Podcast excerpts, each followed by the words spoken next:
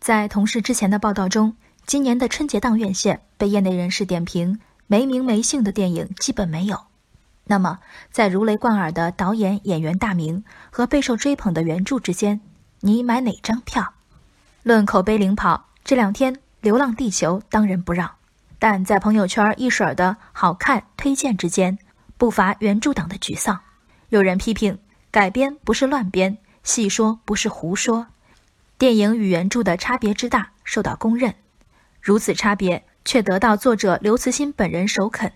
他说，改编比较成功的就是他充分考虑到了科幻小说是给科幻读者看的，而科幻电影是给广大的一般观众看的。改编考虑到了一般观众的价值取向。对我而言，这句科幻电影的目标群体是大众，比硬核、燃等影评更拉好感。改编作品的费用与票房相关吗？我相信不。以利益计，刘慈欣没有推动票房的直接动力；而从效果论，他本人的认可显然是他拥趸的票房蜜糖。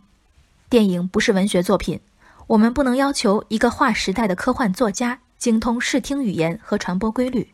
然而，当这种通识以普世理解的面目出现，背后除了贯穿始终的理性和判断力。更是作者本身的性格魅力。这是大刘，那啥是佩奇？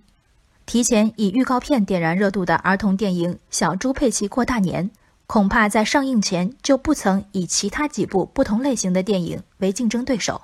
满场一拖二乃至一拖六的全家陪娃看电影画风里，孩子看佩奇，大人看的是真人部分里大家庭中南方和北方。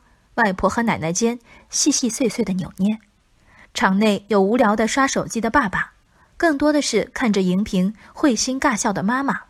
熟悉的儿媳视角，儿媳们最知道。出来一查，排名第一的编剧果然是女性。就在那次漫长的日落中，我出生了。黄昏并不意味着黑暗，地球发动机把整个北半球照得通明。这是刘慈欣《流浪地球》中的片段。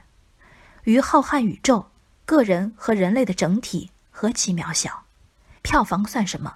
充满随机性的一次购票又算什么？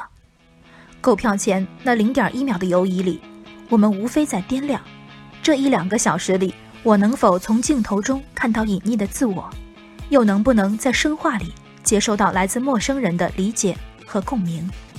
就让这成为所有人的新年所得。猪年里常遇见理解。常被宽宏打动。